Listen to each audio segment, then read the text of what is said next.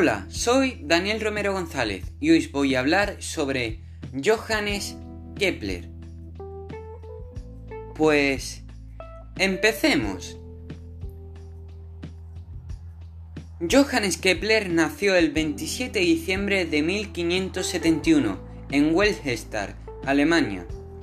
Ya siendo un niño de salud frágil y vista débil, y miembro de una familia protestante luterana, escribía detalladamente en su diario sobre el paso de un cometa. Así, maravillaba a los viajeros que se detenían en el hostal de su madre resolviendo complicados cálculos mentales. Kepler fue el más enfermizo, pero a la vez el más brillante de los cuatro hijos de Heinrich y Caterina Kepler. Él siempre fue un niño inquieto y curioso, pero su dedicada condición física le orientó más a los libros que a los estudios abstractos. Ya a la edad de 18 años, Johannes Kepler inició sus estudios en teología en la Universidad Protestante de Tübingen y recibió la influencia de Michael Maestlin, un matemático partidario de la teoría heliocéntrica desarrollado por Nicolás Copérnico. Así, Mientras la mayoría de los profesores y estudiantes aceptaban el modelo geocéntrico de Ptolomeo, con la Tierra en el centro del universo, Kepler asimiló el heliocentrismo con un sol central, pues concedía que por su sencillez y simplicidad revelaba la belleza en el plan de la creación divina. Habiendo concluido sus estudios a los 25 años, viajó a Graz, Austria, donde concretó una hipótesis geométrica que explicaba las distancias entre las órbitas planetarias, que hasta ese momento se consideraban circulares de manera errónea. Kepler postuló que el Sol ejerce una fuerza que se delimita en forma inversamente proporcional a la distancia que se encuentra respecto a un cuerpo celeste.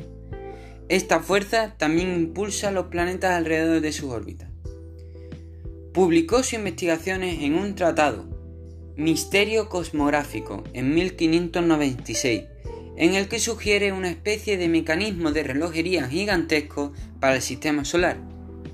Ya en otro tratado, La Nueva Astronomía de 1609, expone dos de las llamadas leyes de Kepler sobre el movimiento planetario, y diez años después, en su trabajo El libro de la armonía de los mundos de 1619, perfecciona su idea de una organización del cosmos, basado en los cinco sólidos regulares, el universo como conjugación de los cuatro elementos y también su tercera ley.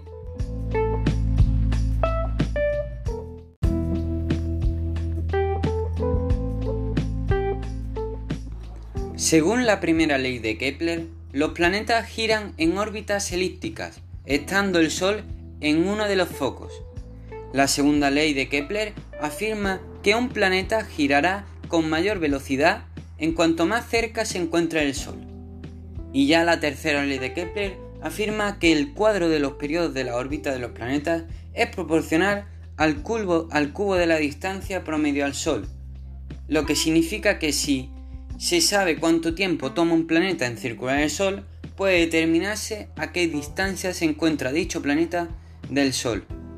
Esta ley también determina que los planetas alejados del Sol tardan más tiempo en circundar al Sol que los que se encuentran cercanos, y asimismo publicó las tablas rudolfinas que durante más de un siglo se usaron en todo el mundo para calcular las posiciones de los cuerpos celestes. 60 años después, el inglés Isaac Newton se basaría en el trabajo de Kepler para formular su ley de la gravitación universal, publicada en 1687. Para terminar, Kepler murió en, 1630. Aunque la guerra de los 30 años destruyó la tumba de Johannes Kepler, aún conservamos su epitafio en el que dice, Medí los cielos y ahora mido la oscuridad de la tierra. Mi mente fue celeste y mi cuerpo descansa en las sombras. Sin una duda, un genio. ¡Qué belleza! Y considerado padre de la astronomía moderna. Gracias, este es mi trabajo.